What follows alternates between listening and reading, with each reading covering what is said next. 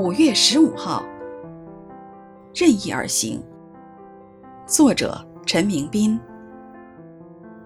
他母亲说：“我分出这银子来，为你献给耶和华，好雕刻一个像，铸成一个像。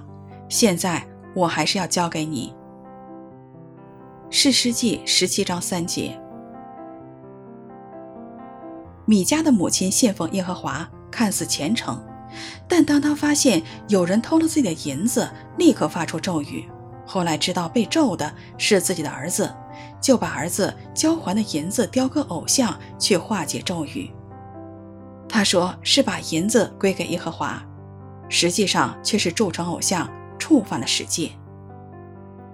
我生长在香港，亲友和邻舍多有在家中设置神位，供奉各种神灵。然而圣经这里所记载的，不是中国的迷信家庭，乃是属耶和华的以色列家庭。他们的祖先屡屡经历神迹奇事，现在仍有摩西律法的教导，清楚吩咐他们不可造或拜偶像。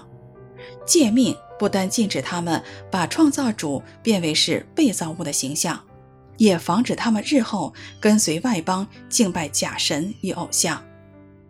今天有一些福音派的信徒倡议接受摆设圣人和玛利亚的像，说只要不做敬拜，只要做默想就可以。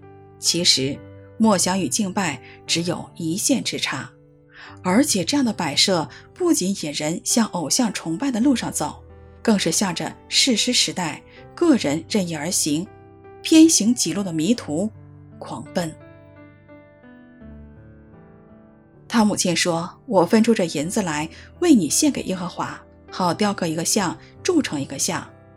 现在我还是交给你。”士师记十七章三节。